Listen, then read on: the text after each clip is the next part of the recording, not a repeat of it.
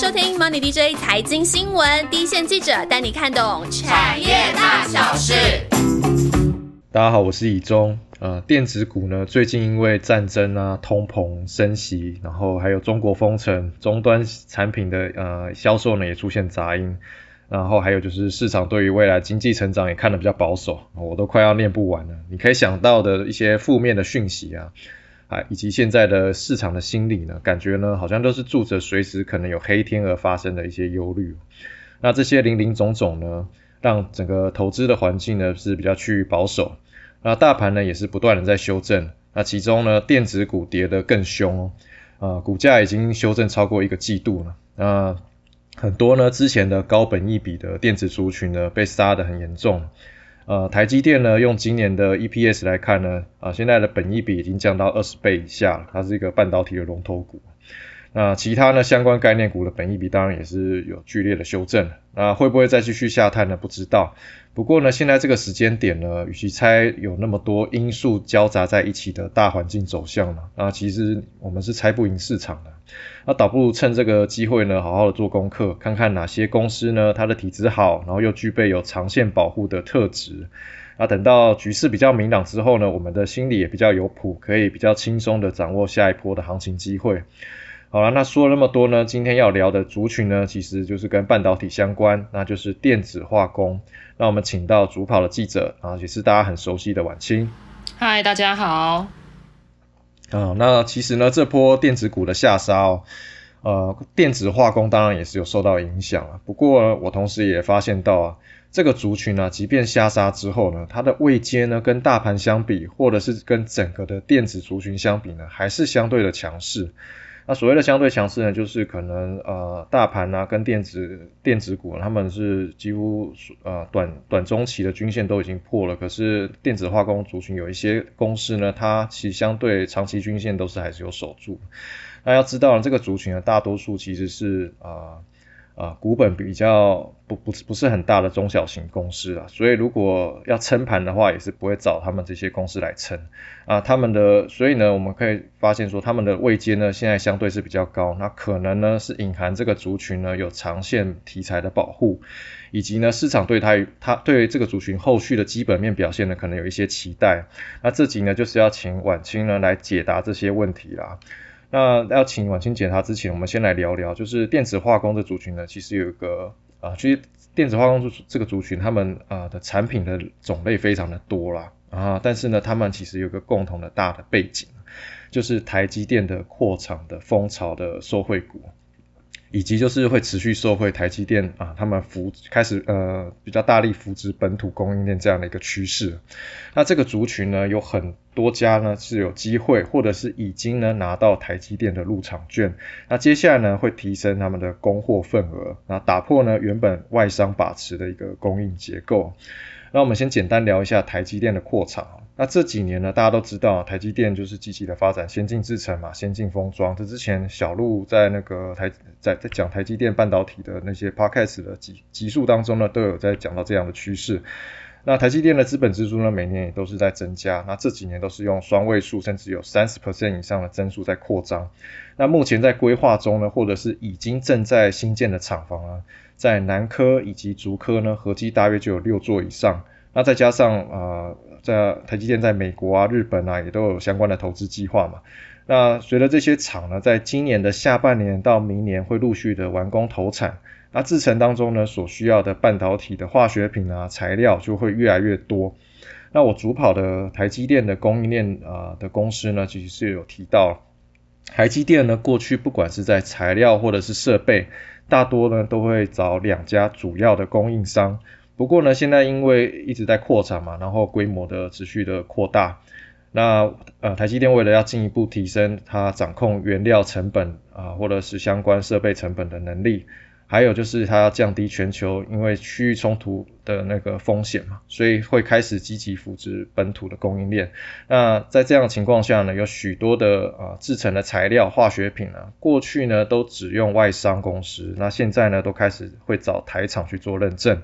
啊，晚清是不是有这样的变化的趋势？嗯，其实其我们以前如果你去谈论说半导体化学品的供应商的话，大家的认知都会是陶氏嘛、巴斯夫、信越化学这些业者。那他们其实目前当然它还是是最主要的供应商，只是就像刚刚以中说的，就是出于很多的考量，其实它的半导体业者他们是会积极的去寻找其他的供应商，那就近采购，然后降低成本，这都是一些考量。那以前的话呢，就像以中说，其实第一大的供应商它会占据比较大的份额。那我们通常理解的概念，大概就是第一大的供应商可能会接近五成，甚至超过五成一点这样子。然后第二大主要了，对对对，它就会是最主要的那个出货的那个厂商。那第二大的占比通常也不会太低了，三四成或者是接近五成，可能也都有可能。因为现在台厂它可能就会是去抢说，那他们切进去的时候，他们大概会做第三或第四供应商。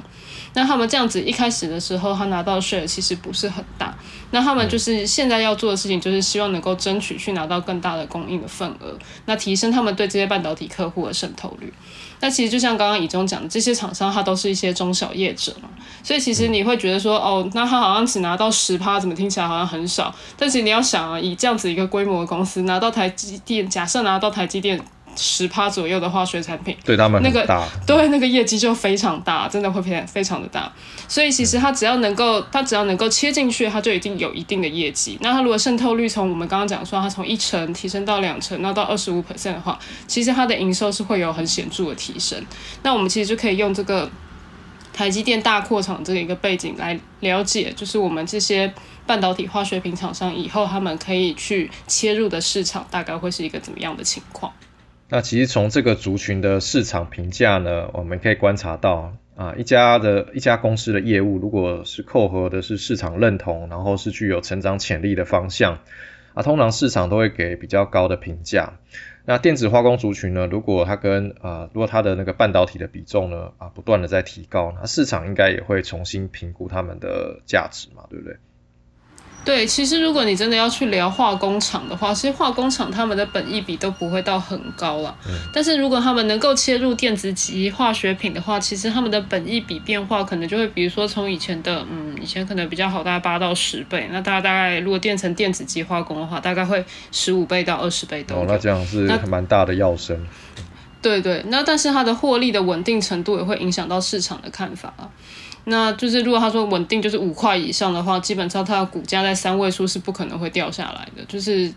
掉下来跌破一百块，基本上就是很值很值得去买的一个价位这样子。那当然这些化学品厂商他们在半导体的供应链的地位提升啊，渗透率增加，然后或者是他们半导体化学品的营收占比增加，市场给的评价也真的会就是随之提升这样子。所以其实如果你去看像四七七零啊上品。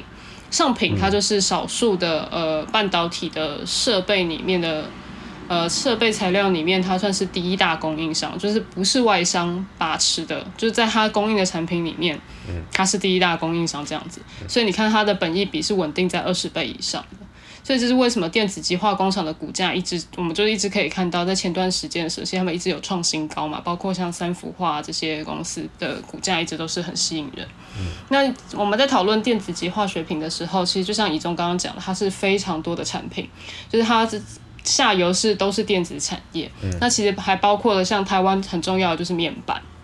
那半导体。跟其他电子产业的化学品的要求，就是它的纯度通常是会更高。嗯，那当然业者这样子，它的生产技术的门槛也会随之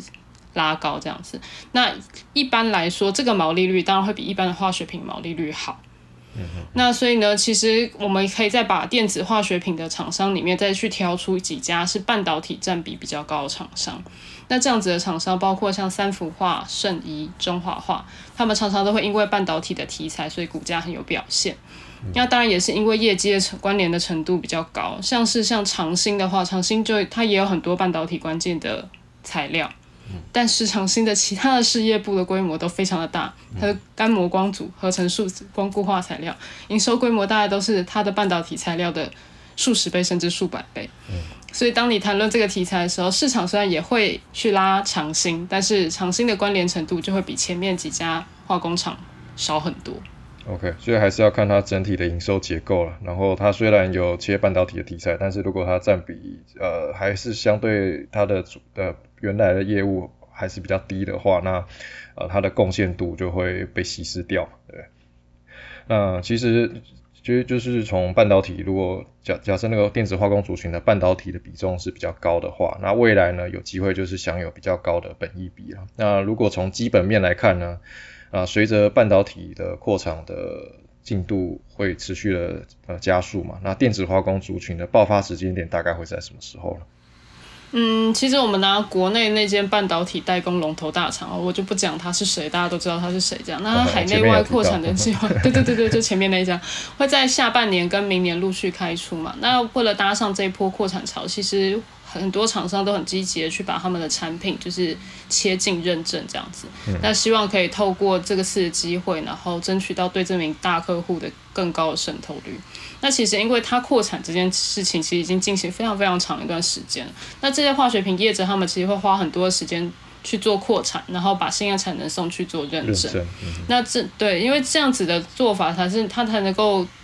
受到客户的肯定，确定它是可以供货的嘛。所以，如果我们参考一些厂商的说法的话，像康普，康普大概就基本上是认为说，它现呃第一季完成扩产嘛，然后第二季要进行认证，那顺利的话，它等这个扩厂配合扩厂的这个效益的话，在第三季的时候就会浮现出来。对，所以这边呃，我们先先挑出说，因为化电子化工族群的加速其实也是有不少家，然后我们这边请婉清挑出那个现在看起来以时间点来上看，然后或者呃后续的基本面的成长幅度啊，受惠程度比较大。刚刚有提到是康普嘛？嗯，对，因为我觉得其实呃，我们如果单独去一只看它半导体的成长幅度的话，这个可能会比较失真一点。我们还是用公司的整体业绩来看，因为其实公司它也没有办法切切出来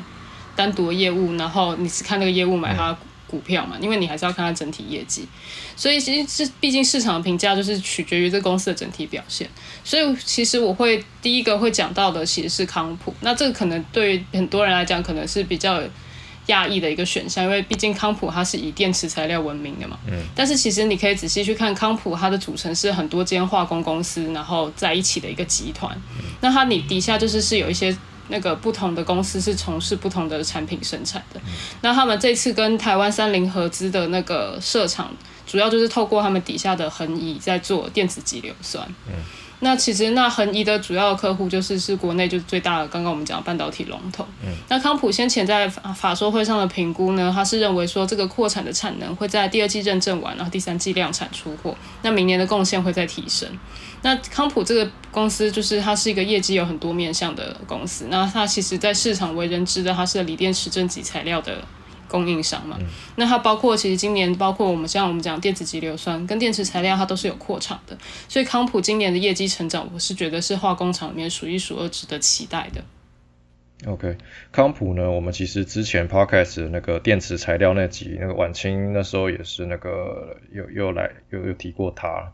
那除了康普除了有锂电池这个题材之外呢，再就是刚刚提到那个半导体这一块贡献度也会在第第三季会开始，今年的第三季会开始慢慢的提升，然后一直到明年。那大家可以再回去听一下上一集的 podcast，那个康普在那个电池材料的布局那一块。那除了康普之外，还有其他厂商吗？有在。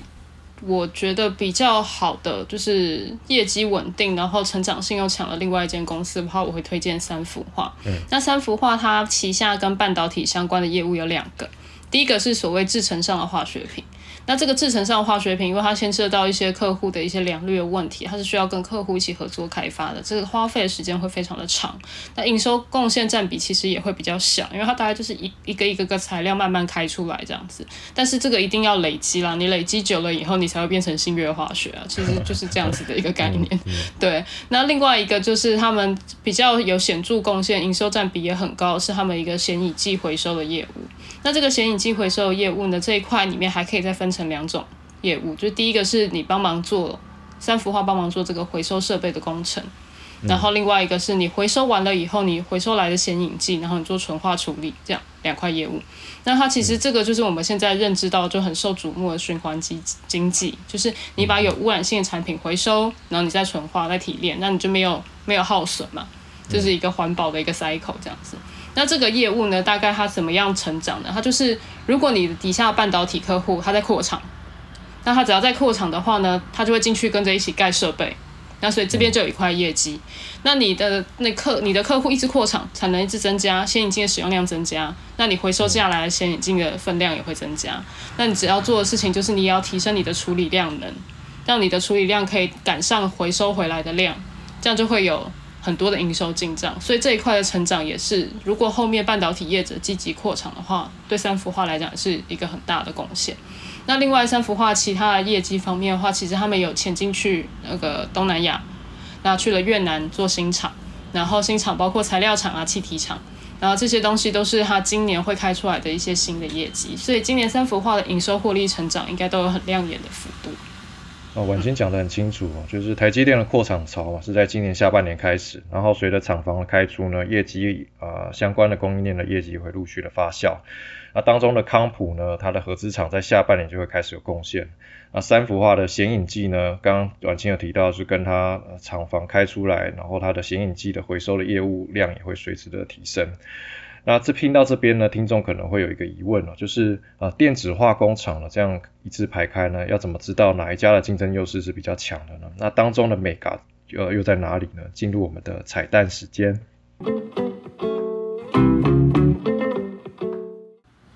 那我们今天的彩蛋时间就要来介绍三幅画这间公司，这为什么呢？其实我们要来认识三幅画，是因为三幅画是一个跟半导体很有渊源的公司。半导体在三幅画以前呢，最早的一块业务叫做三幅气体，这个气体事业后来出售给了外资，后来这个外资的气体公司呢，就是大家都知道的台积电供应链。那这个气体事业呢，它是符合半导体等级的高阶化学品，所以可以显现出来三幅画当年在这个材料这一块就是非常有竞争力的业者。那其实这样子的一个气体专业呢，它现在仍然还是存在在三氟化的经营团队当中。那他们也前进去了越南，重新投资起了气体事业。但是现在目前来说的话，越南厂的应用还是是工业级的气体啊，那还不是半导体等级的。那除了过去的这个历史之外呢，还有值得介绍的事情是三氟化的一个技术实力。一般来说啦，我们称呼这个这个实力叫做分子组成技术。概念上可以想象成，就是它采购原始的化工原料进来，生产组成了某一种中间材料，然后再将中间材料组成进阶化学品。那对于能够生产中间材料的业者来讲，他们是比较有能力能够对抗原物料涨价的影响，会比较有竞争力。那他们的毛利率的变化呢，通常是跟产品组合的关联性比较高，而不是纯粹赚取利差，所以它毛利率比较不会因为。原物料的价格暴起暴落，那这个就是公正那个三幅画的一个主要的一个亮点之一。那因为我们之前在开会讨论的时候，其实在讲这件事情的时候呢，同事就有提议说，我们应该是要想办法让大家理解一下这个分子技术的这个对它的亮点到底是什么，因为我们这样子解释好像听起来大家还是很抽象，什么是中间材，什么是原料这样。那我们本来有讲了一个大分子、小分子跟多分子，但是因为这个听说还是很抽象，所以我们就集思广益了一个很简单的案例，希望大家可以透过这样子了解三幅画的竞争力。就是呢，哈根达斯。简单来讲呢，化工厂他们就是会买草莓跟牛奶打成草莓牛奶，那有的会过滤，那你就不会喝到口那个果粒，它的口感比较好。那有的可能甚至会把草莓跟牛奶打成奶昔这样，但是当草莓跟牛奶暴涨的时候，或者是草莓草莓不是季节的时候，它的销售就会不稳定。那这些技术层次比较高的化工厂呢，你就可以把它想象成是哈根达斯，它一样原料也是有草莓有牛奶，那可以透过加香料、加糖、加入其他的配方，然后把它产制成为草莓冰淇淋。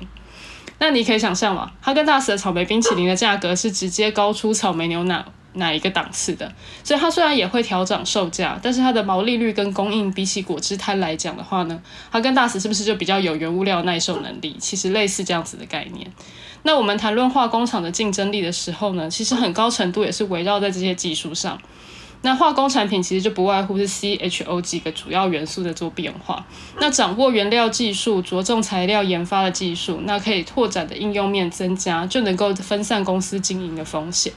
那这些化工材厂商呢，他们就很愿意投入做研发，去拓展他们的应用。所以其实你可以看到，像三幅画打新材料、长兴都是非常愿意做研发的好公司。哦，听完是不是大家很想吃哈根达斯？啊，其实我们没有接哈根达斯的叶配 哦，赶快来找我们，赶快来找我们。大家清楚这一点，我们没有接叶配，接哈根达斯的叶配。那其实通过刚刚婉清的介绍呢，就是我们了解到说，要理解那个电子化工族群的竞争优势，就是其实你要直接进入化学这个领域。那看这家公司能够掌握多少的材料性质的技术，那这才是公司持盈保泰以及获利啊呃呃会持续的稳健成长的一个关键。那除了那个康普跟三氟化之外呢，还有哪些电子化工厂？你是觉得它虽然是短期的业绩可能没有像三氟化然后康普有这样的爆发力，但是它未来呢还是有很大的潜力。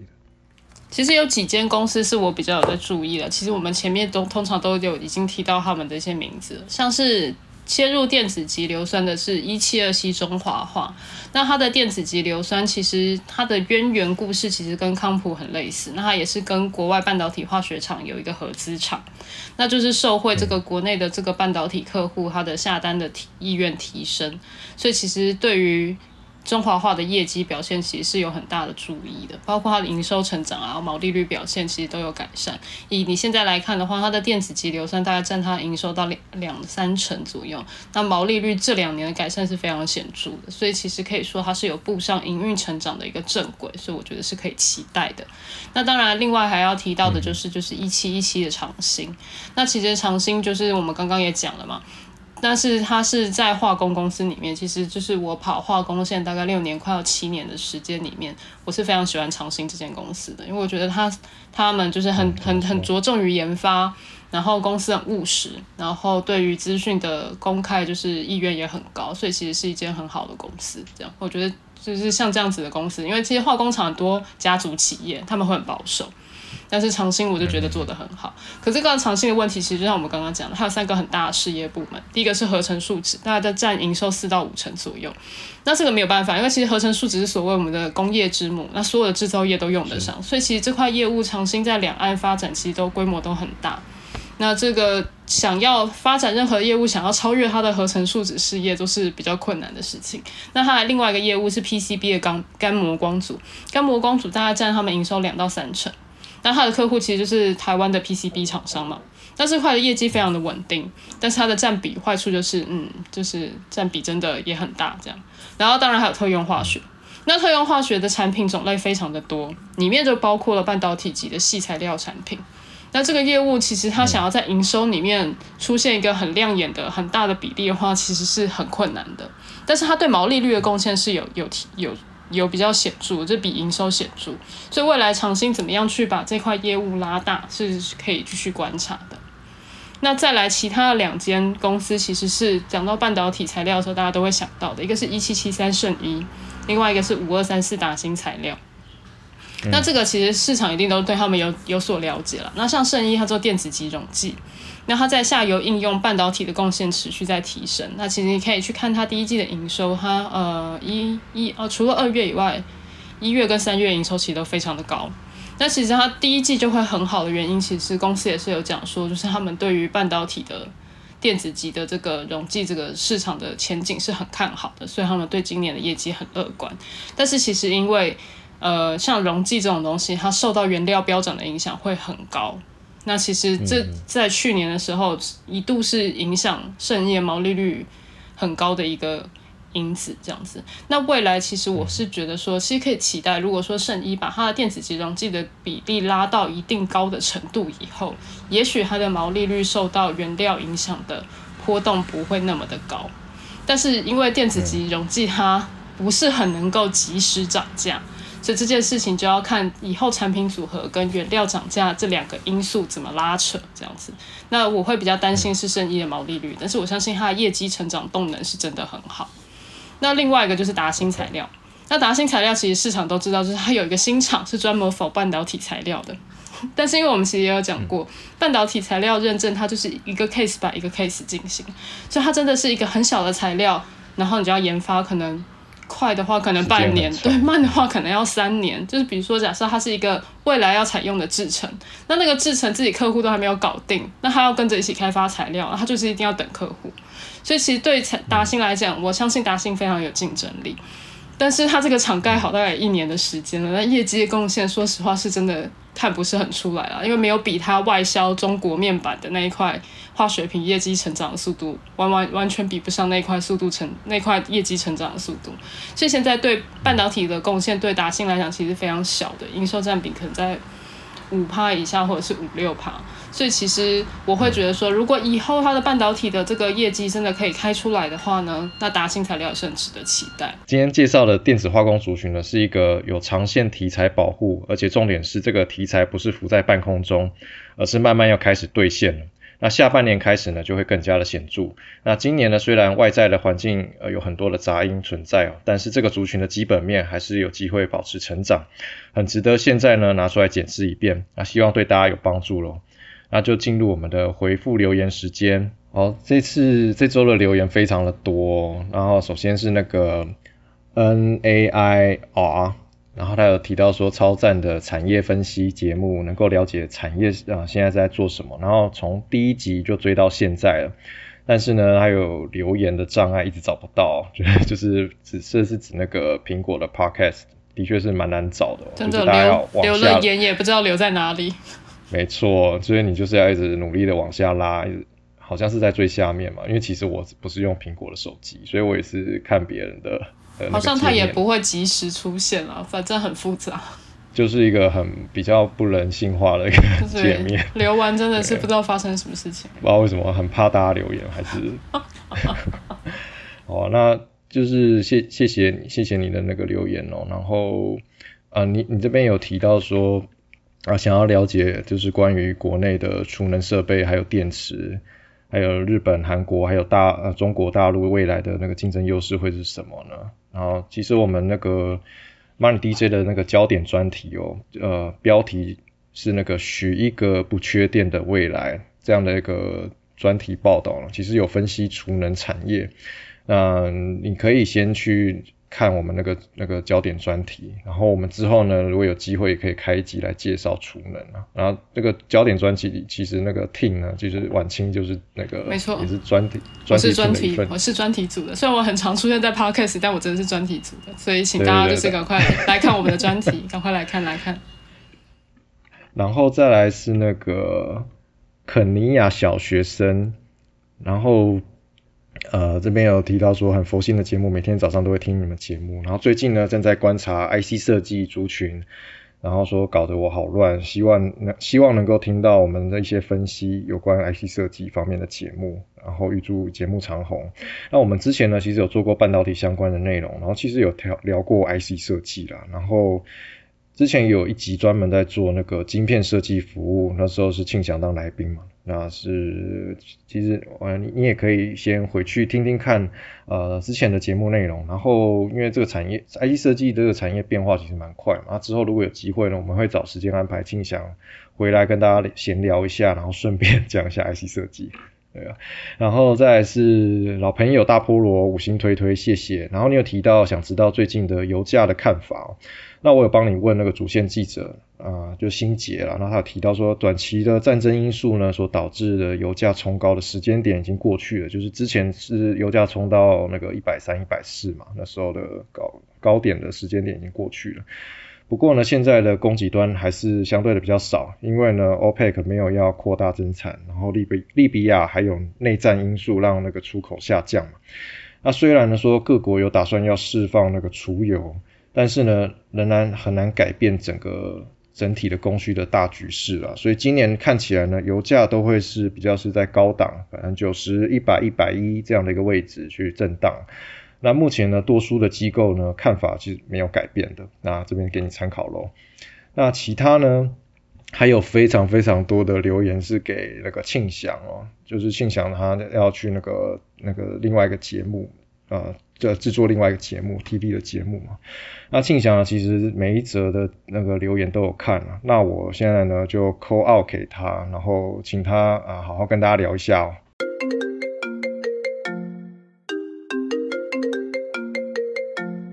Hello，我是庆祥。